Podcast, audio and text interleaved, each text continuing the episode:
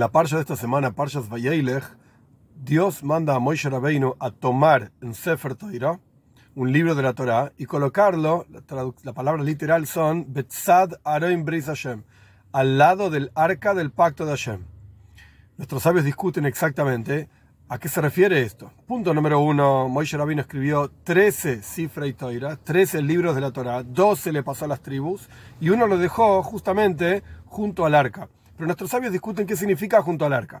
Hay una opinión que dice que junto al arca significa que estaba el arca, que era una especie de cubo, y al lado del arca había una especie de plataforma en donde estaba apoyado el Sefer Torah, que escribió Moishe Rabbeinu, el libro de la Torah.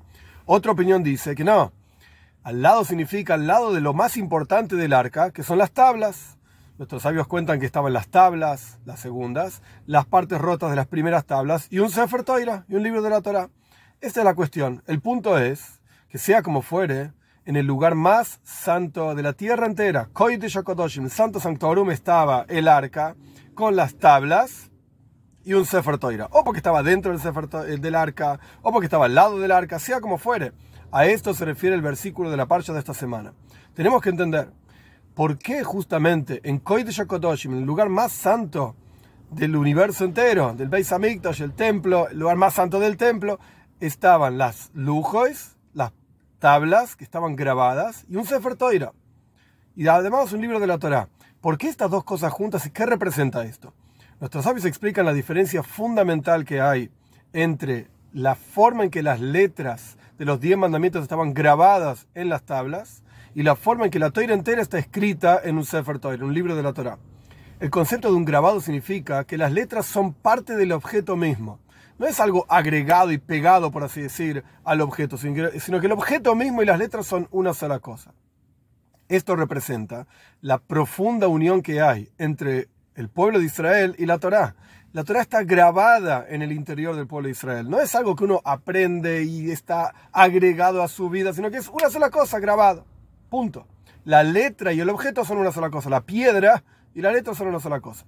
Por el otro lado, un Sefer Torah, un libro de la Torah, es tinta sobre un pergamino que es hecho de un cuero, puede ser cuero de vaca, puede ser cuero de oveja, diferentes opciones, pero sea como fuere, es tinta pegada arriba del cuero y la tinta podría, Dios libre y guarde, borrarse, salirse. Entonces hay que llamar un soifer, un escriba que sepa las leyes, etcétera, y lo escriba como corresponde.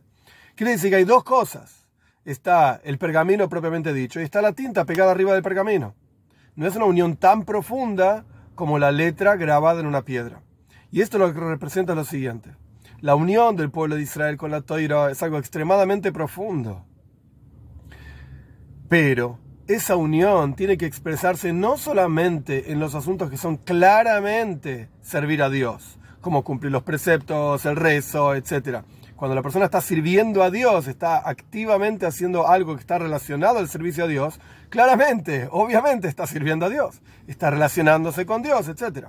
Pero incluso, ¿la novedad cuál es? ¿Por qué el Sefer estaba al lado de las tablas? Porque la novedad es que incluso cuando la persona no está activamente sirviendo a Dios, sino que está ocupado en las cosas mundanas, en el negocio, en la conversación, en hacer las compras, etc.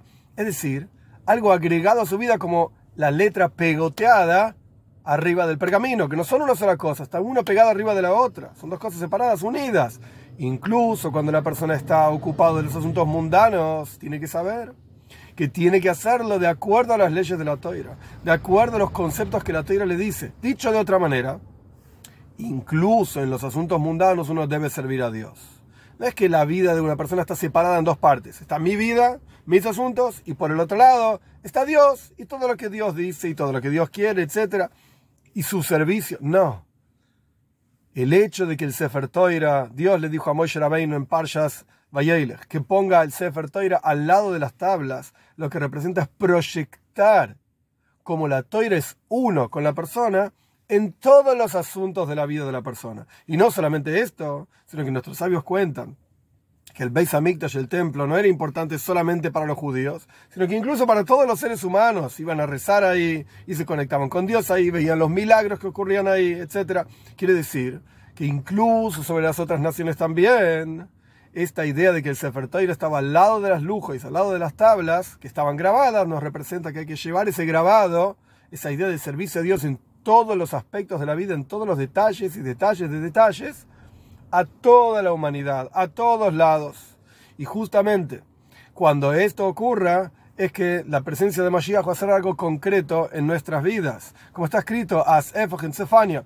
Entonces Dios va a tornar a todas las naciones y todos juntos vamos a llamar en el nombre de Dios para servirlo a Dios, todos juntos.